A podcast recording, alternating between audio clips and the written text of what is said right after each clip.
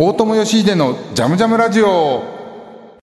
はい、皆さんこんばんは。今週も始まりました。大友義秀のジャムジャムラジオの時間です。えー、だいぶご無沙汰しちゃってました。えー約1ヶ月ほど FMN サウンドファクトリーの石橋さんに代打を務めてもらって、えーいろんなゲストに来てもらって、ジャムジャムラジオ、えー楽しく賑やかしてもらいました。どうもありがとうございます。えーっとですね、その間私は何をしてたかというと、えーヨーロッパツアーをしておりました。3週間弱かな。17 7日間だったかな。えーで、15コンサートっていうのをやりました。えーヨーロッパツアーね、あの、パンデミックの間はともかくとして、去年あたりからちょぼちょぼ行ってはいるんですけども、えー今回は ONJQ、大友義秀ニュージャズクインテットという私のバンドを率いてのヨーロッパツアーで、自分のバンドでヨーロッパツアーするのは実は15年ぶりです。2009年以来、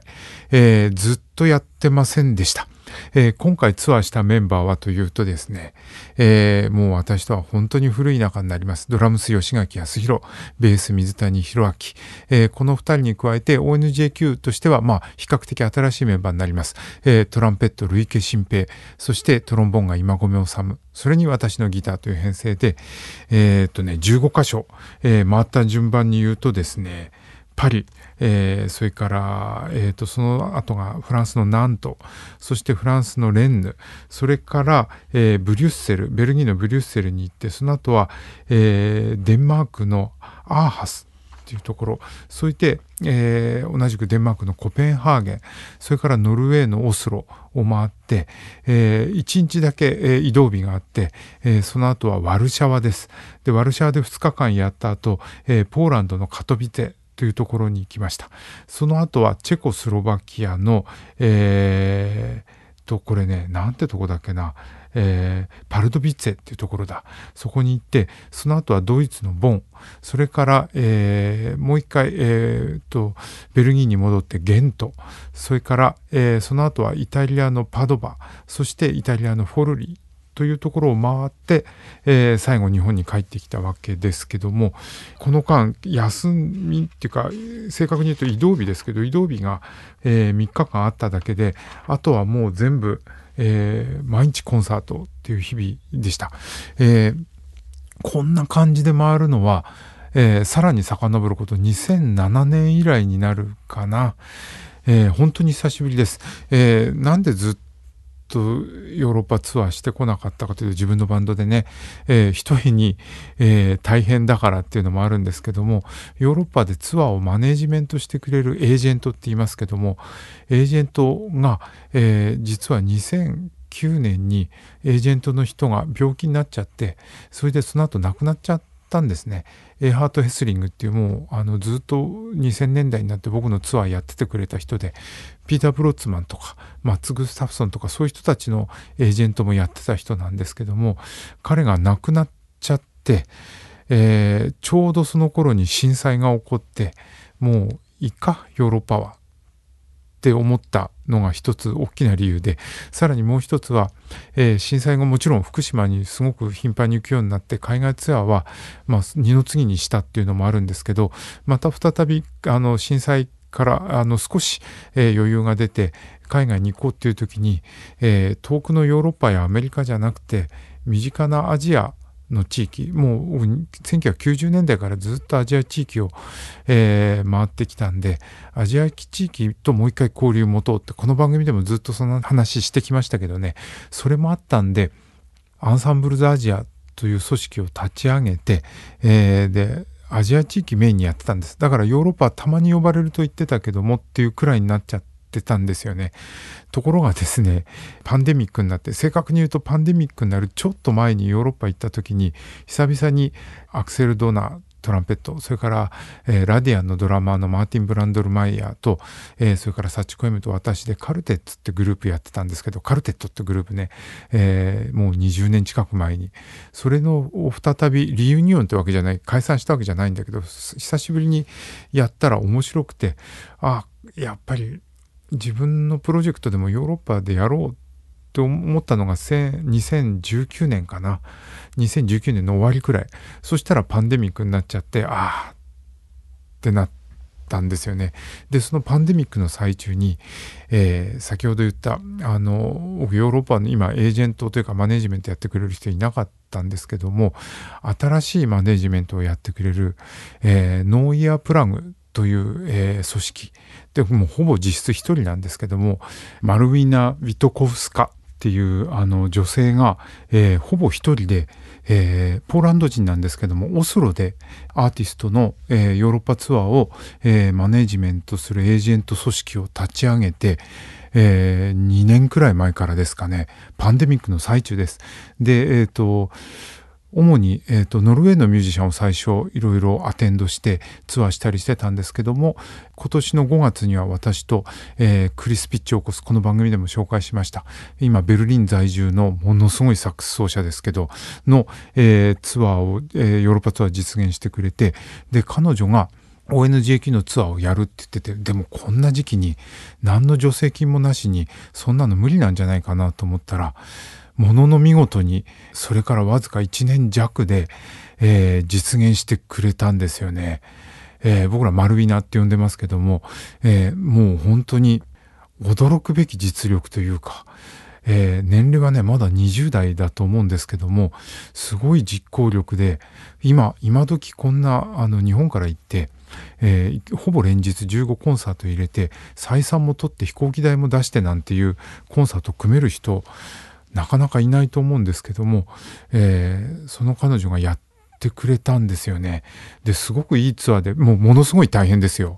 えー、毎日、うん、例えばですけど朝、えー、6時台とか7時台に起きて朝飯食って、えー、8時前くらいにはホテルを出て、えー、それで列車を乗り継ぐか飛行機乗り継ぐか場合によってはバスを乗り継いで、えー、次の都市に行くわけです。場合によっては6時間7時間8時間かけてね。それで行くと乗り打ちっていうんですけどももうホテルにチェックインする間もなく会場に行ってサウンドチェックして演奏してそれで、えホテルに戻って、えでまたホテルに戻って夜の12時ですよ。で、また翌日7時とかに起きてっていうのの繰り返し。えー、これ2週間以上やるわけですからね、3週間近くやるわけですから、えー、で、みんなそんなね、えー、マネージャーがついてるわけじゃないですよ。各自自分たちで動くから、洋服とかもまあ、3、4着分、3、4日分しか持ってないわけです。それをホテルに着いたら大急ぎで洗濯をして、乾かして、えー、でも移動日が続くと洗濯できないんで、例えばあのポーランドのポ、えーと、ワルシャワ2日間滞在だったりとかそういう2日間滞在の日にまとめて選択したりとかあとはですね、えー、ヨーロッパのホテルだとヨーロッパ行ったことある人わかると思うんですけども窓際とかに日本だとオイルヒーターみたいな形してるやつで、えー、給湯器でお湯を流すヒーターみたいのがあるんですよね。これが冬だと結構温度が上がるのでこれの上に洗濯物を置いとくと乾くので一晩でねあとトイレとかにもそういうヒーターみたいのがあったりするのでそこの前に置いて乾かしたりとかっていうだからもうミュージシャンといえめちゃくちゃ地味な日々ですよ。えー、移動してえー、サウンドチェックやってコンサートやってホテル戻って洗濯して、えー、寝てまた翌日移動してっていうのをひたすら繰り返すわけ。これ気をつけないと本当に人間関係壊れるし音楽もどんどんダメになっていくんですけども。いやもう本当素晴らしいメンバーたちであのすごいいいツアーでしたね、えー、幸いどこも食事が美味しくてポーランドとか最高ですよ。イタリアはもう言うに及ばず、えー、ベルギーももちろん美味しいですけど、どこに行ってもご飯が本当に美味しくて、そういうのもあって、あの、すごく円満に、かつ音楽的にもどんどんどんどん日々ブラッシュアップしていくような、えー、ツアーで、えー、これね、あの、本当は音楽、どんな音楽やったか聞かせたいんですけども、えー、今回は音源がまだないので、えただね、このツアーでの成果は必ずアルバムになると思います。ヨーロッパツアーのアルバム出ると思うので、2枚くらい出したいと思ってるんですよね。このメンバーだけでやった、えー、音源と、あとは、オスロではゲストが入って、ポール・ニールセン・ラブという、あの、非常にもう、今ヨーロッパで即興演奏やらせたら最高じゃないかな素晴らしいドラマがいるんですけどそのポールが入って、え要するに吉垣と2ドラムっていうもう僕から見たら、えー、世界最高峰のドラマが2人いるみたいなバンドになってこのセットもすごかったんでこの、えー、2つをアルバムに出せたらいいなって思ってますけどね。なんとか年内に出せたらいいかな。で、来年また、えー、春にはこのバンドでツアーしようって話もあるので、ヨーロッパを。その時くらいまでには出せたらいいかなって思ってるんですけども、えということでもうヨーロッパから帰ってきたばっかりなんでもう、えー、その辺の気持ちが上がりまくってるところなんですけどもここでどうしようかな、えー、ヨーロッパツアーの音源はないのでまだ。うん久々にジャムジャムラジオなんでたまには、えー、これ東京の私の自宅のスタジオで録音してるんですけどもたまにはギターソロ弾こうかな、えー、最近よく演奏している曲で、えー、空が生えた2022年11月18日水曜日っていう曲があります。えー、この曲は、この番組では言ったかな、2021年パンデミックの時ですね、えー、音楽あのブルーノートでリトルストーンアンサンブルっていうのを、えー、夏にやろうとした時にでもやっぱパンデミックの広がりが結構強くなっちゃってフジロックとかに出るのも辞退したりした関係もあってブルーノートも出るのやめたんです。それで半年ぐらい延期しちゃったんですけどもその時にあのいつも私のライブなんかの感想を書いてくれている方がツイッターで当時ツイッターですねツイッターであのあこれが、えー、メイドの土産になると思ったけど残念だなってことをポソッと書いてて、えー、なんかそれ読んだ時にまあよくそういうこと言うじゃないですか。だけどなんか冗談で言ってるようにちょっと思えなかったんですよね。それですごい気になって、えー、コンタクト取ってみたんです。そしたら案の定というかもう本当にあの末期がんだったのかな。だからこのコンサート逃したらもうコンサート行くチャンスないかもっていうくらい体調が悪くなってたみたいで、えー、そんなこともあって、えー、僕はその方のこの最後に見るコンサートを、えー、パンデミックという理由があれキャンセルしてしまって見るチャンスを逃さしてしまったというか見るチャンスを失わさせてしまったんですよね。で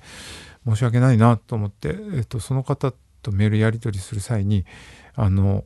2018年の年末のあ2019年か。2019年の年末のピットインの伊田店の感想記念ライブ、えー、私のスペシャルビッグバンドとそれから吉垣康弘のナッジナッジが合同したものすごい大人数のセットをピットインでやったのが最高に楽しい思い出だって書いてたんでその時のあのプライベートな音源しか僕持ってないんですけどそれを送ってあげたりとかして少しやり取りしてたんですけどそのうち連絡が途絶えてしまって、まあ、おそらくホスピスに行かれたんですよね。それであの後から亡くなったっていう知らせを間接的に受けたんですけどもその人のほぼ最後の、えー、ツイートが2022年11月18日水曜日あ空が生えた2022年11月18日水曜日っていう、えー、ツイートだったんです。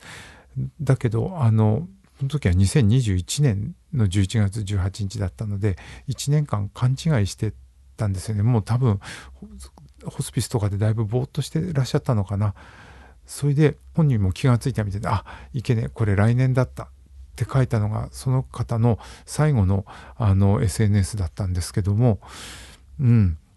えっ、ー、と実はその来年の2022年の11月18日は水曜日ではなかったんですよね。だから来年でもなかったっていうのを後で気がついてなんかなんだろうねうまく言葉じゃ言えないですけど曲が書きたくなってそれで作った曲なんです。でこの曲はもうずっと演奏しようと思っていてだからなるべくシンプルにして演奏のたんびにいくらでも変えられるようにしないと飽きちゃうからね。あんまりだから複雑ではなく本当にシンプルなモチーフみたいにしていろんなバンドで演奏しようと思っていて、えー、なので今回のヨーロッパツアーでも実はポーランドですごく見に行きたかったんだけどもがんになってしまって来れないってまたそんな話かって思ったんですけどもっていう方がいて、えー、なのでその方に映像を録画して送る際にもやっぱこの曲を、えー、演奏して、えーと、その人の名前をつけてソング法その人の名前みたいな感じにしましたけどだからそういう曲にしようかなって別にでもあの後ろ向きに死のことばっかり考えてるわけじゃないですけどあの生きてる人間にとっての曲だけど生きてる人間にとっての死者みたいな意味合いもあるかなまああんま説明しちゃうのもなんだけどそれでいろんなバンドでやろうと思っていてビッグバンドでもやってるし中村さんとやデュオやったりとかでなので今日は少し説明長くなっちゃいなっちゃいましたけども私のギターソロでジャムジャムラジオを聴いてる皆さんにだけスペシャルで、えー、この曲をプレゼントしたいと思います。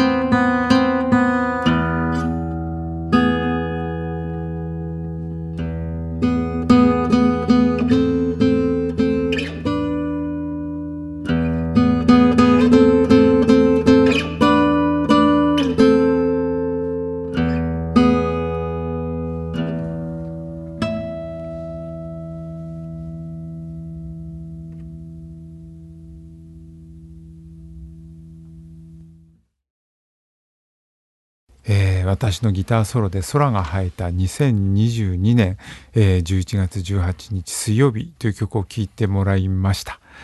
えー、ヨーロッパツアーですけども、あの、このさっき言ったマルビナさんと出会ったおかげで再び僕にとってはまたヨーロッパに行く道が開けたと言ってもいいかな。あのそのマルビナさん今ヨーロッパですごく注目されてるみたいで彼女の単独インタビューがネットにも出てたりして、えー、英語のインタビューなんですけども、えー、ちょっとそれ読んでみたら僕のことも出てきてて僕が何て言うかなあの自分のバンドで、えーとツアーみたいなものができなくなっちゃったのは前のエージェントの方が亡くなっちゃったのが大きな理由だっていうことをが書いてあって、えー、でその大友が再びヨーロッパにあの自分のバンド連れて帰ってくる機会を作れたことすごく嬉しく思うみたいなことを書いててくれてあちょっと嬉しいなというかじわっと、えー、泣けてきたんですけどもあのなんだろう、僕ヨーロッパ別に全然、あの、行ってなかったわけじゃないんだけど、自分のバンドで行くとみんな帰ってきたって、ウェルカムバックって言われるんですよね。あ、そういう感じなのかと思って。だから、あの、なんて言ったらいいかね、やっぱちょっと嬉しい、嬉しかったです。あの、自分で言うのもなんだけども、えー、まあ、なんだろうな、俺もう忘れられてるかなくらいにちょっと、えー、拗ねてたわけじゃないけど思ってたんですけどもヨーロッパの各地でものすごく盛大に迎えてくれてほとんど全コンサートソールドアウトだったんですよ。であの単にソールドアウトじゃなくてあのチケット買えない人が結構いっぱいいるくらいのソールドアウトでそんな感じで各地回れたんでさすがにあのちょっと調子に乗るというかあ嬉しかったですね。でそのコンサートをあの準備してくれたマルビナさんにはものすごい感謝というかもう一回僕自身がヨーロッパに戻るチャンスをくれてしかもヨーロッパの人が待っててくれたっていうのがすごい嬉しくてあのなので、えー、これ続けなきゃと思った次第なんです。であの実はマルビナが ONJQ をのグルをツアーをやったのはその前に段階があってパンデミックの最中になる前に、えー、私のスペシャルビッグバンド18人編成のね、これをヨーロッパに呼ぶつもりだったのがパンデミックで呼べなくなっちゃったんです。あの、で、えー、それでパンデミックの最初にマルビナはノーイヤープラグというプロジェクトをつくあのエージェントを作ってより強固なものにして、えー、このビッグバンドをもう一回ちゃんとした形で呼びたいっていうのが彼女の大きな目標で、えー、その前に ONJQ あの小さい編成のもので、え、まずは、えー、肩慣らしってわけじゃないけども、えーやった上で、えー、彼女自身も経験のない18人編成を日本から呼びたいと言っていて今だから彼女はそのためにすごい動いていて10月から、えー、実はヨーロッパ回る予定です。10月のね17日だったかな、えー、リトアニアを、え皮切りに、え最後ベルリンかな、えーに至るまで何か所か回る予定ですけど実はとはいえあの彼女のすごいところはこれ完全に採算が取れるわけじゃないんですよね。これからなんとか採算取るために努力しなくちゃいけなくて何分、えー、今ヨーロッパと日本の交通費っていうのがパンデミック前の倍くらいになっちゃったんですよ。だから18人呼ぶっていうのは昔だったら、えー3えーと、36人呼ぶくらいの金額がかかっちゃうのね。今。だから、えー、本当は採算取れる見込みがないのに彼女は動き出していて、おいおい大丈夫かって感じで、で、分かったっていうんで、あの、彼女も頑張ってますけど、僕も頑張って資金調達しなきゃと思って、向こうで、えー、稼ぐギャランティーとか、入場料収入だけではとても全員の交通費やギャランティーを補えないので、これからいろいろ助成金したり、もしかしたら、えー、クラウドファンディングとかもやるかもしれないけど、それで、あの、彼女自身にとっても、マルイナ自身にとっても非常に大きなチャレンジだけど、僕自身にとっても、今までヨーロッパ、えー、ONJO、大友義秀、えー、ニュージャズオーケストラで行った時は12人編成が最大だったかな。これ10、18人で行くわけですからねこんなの今まで経験ないので、えー、スペシャルビッグバンドでなんとか秋に行けるようにこれから、えー、頑張りたいと思ってますので皆さんも協力お願いします。これ聞いてる人でスポンサーになってもいいという人がいたら、えー、遠慮なく、えー KBS まで連絡ください。jam.kbs. 京都だね。えー、まで連絡ください。あの、ジャムジャムラジオのホームページから、えー、連絡先わかるので、ぜひぜひ、あるいは私の、えー、Facebook とか Twitter とか、あるいは、えっ、ー、と、最近、えっ、ー、と、インスタグラムも始めたので、そこで反応してくれてもいいです。そうそう、ヨーロッパ行って思ったんですけど、日本だとついついツイッターが、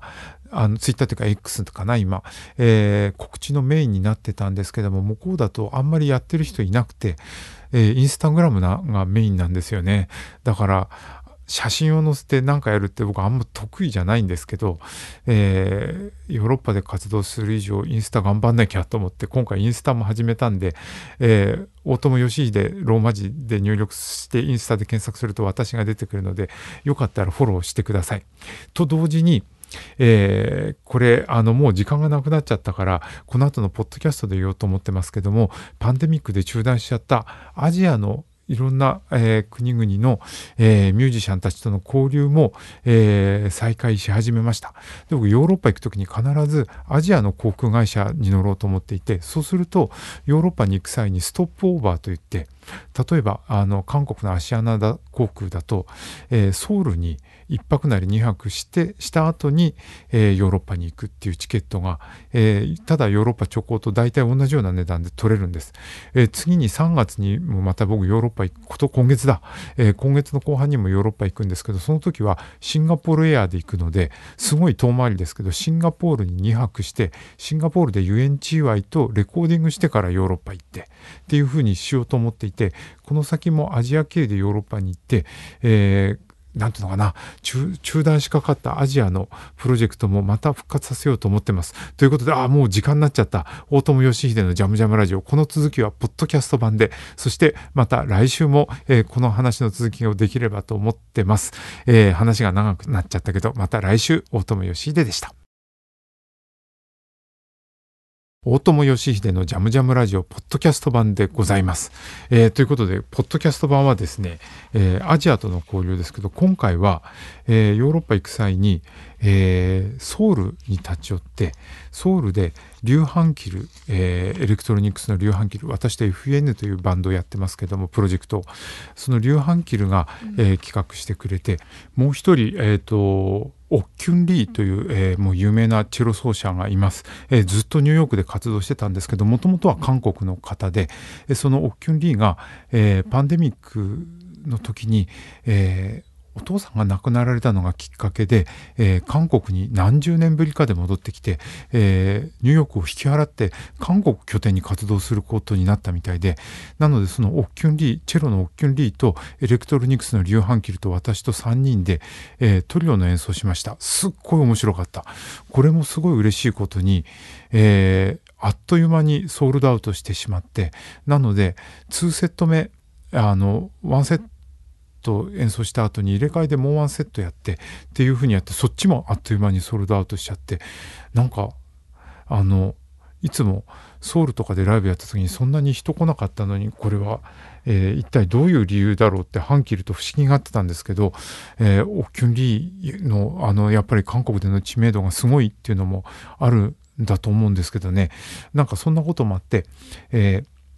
ソウルで、えー、ライブやりました。で、その時にハンキルといろいろ話をして、9月にもまたソウルに行きたいなって話をしてるんです。で、9月は何かというと、もうちょっと言っちゃおう、ぶっちゃけて言っちゃおう。えっとね、9月に、えー、クリス・ピッチオコス、さっき言った、えー、もう今、ヨーロッパで最高のサックス奏者、ニューヨーク出身ですけどね、ヨロベルリンに住んでいて、ヨーロッパ最高峰のアルトサックス奏者だと思います。すごい即興演奏やる人ですけど、その彼と9月に日本を回る予定です。えー、で、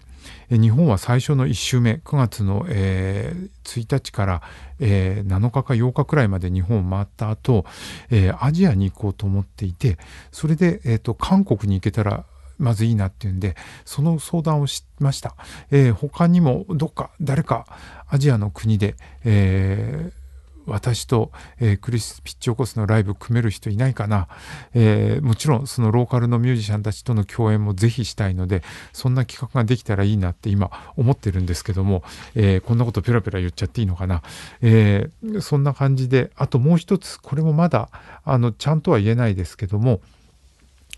あのアジアンミーティングっていう形で2000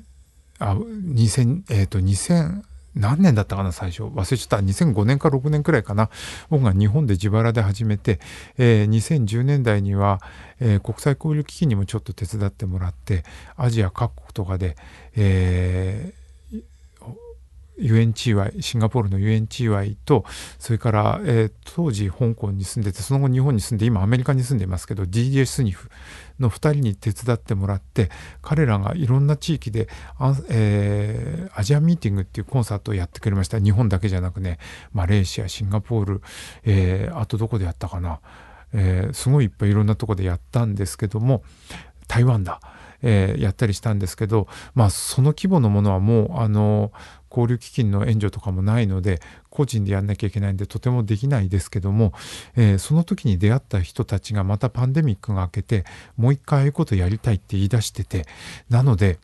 まだ地域は言いませんけどもマレーシアあたりかな、えー、のどっかでのあるミュージシャンがそういうのをやりたいとまた言い出してて、えー、とそれは、えー、アジアミーティングじゃないです、えー、彼ら彼女らがやっていた独自のフェスが、えー、マレーシアあたりであるんですけどもそれをまたやりたいっていう連絡がたった今日これ録音してる今日来たばっかりで、えー、だまだ実現するかどうかわかんないですけどもそんなような動きがまた始まっていて、えー、僕自身はすごい本当に嬉しいです。前まいた種がちゃんとこうやっていろんなところで、えー、一旦パンデミックで枯れかかったと思ったのがまた全然枯れてなくてまた水を得て、えー、再び芽が出てくるような感じでいろんなことが起こっていてなのであの非常に今僕自身はこれまで自分がやってきた、えー、個人的な音楽的な創作だけじゃなくていろんなネットワークとかいろんなところでやったりする活動っていうのがもう一旦なくなるかなって思ってたのがまたもう一回できるようになったっていう感じがしててすごく嬉しいっていうなんかあのこうやって充実した話ばっかりするとなんだよあいつって思われそうですけどでもあの本当にそんな感じです。やっとやっといろいろ厳しい時期乗り越えてこんな時期がやってきたって感じで、まあ人生いいことばっかりじゃないから、こうやっていいことがあるとまた次に嫌なことありそうで嫌なんですけども、ただ個人的にはよっし、あの、ちょっとあの、もう人生後半戦後半どころかもう最後の方ですけど最後の方になって、えー、やっと今までやってきたことの芽が少し出てきたかなと思ってあとそれが自分より後の世代にちゃんとつなげられるといいなと思いながら、えー、やっております。えー、てな感じで今週のジャムジャムラジオなんかすごい個人的な話ばっかりになっちゃったけどもまた来週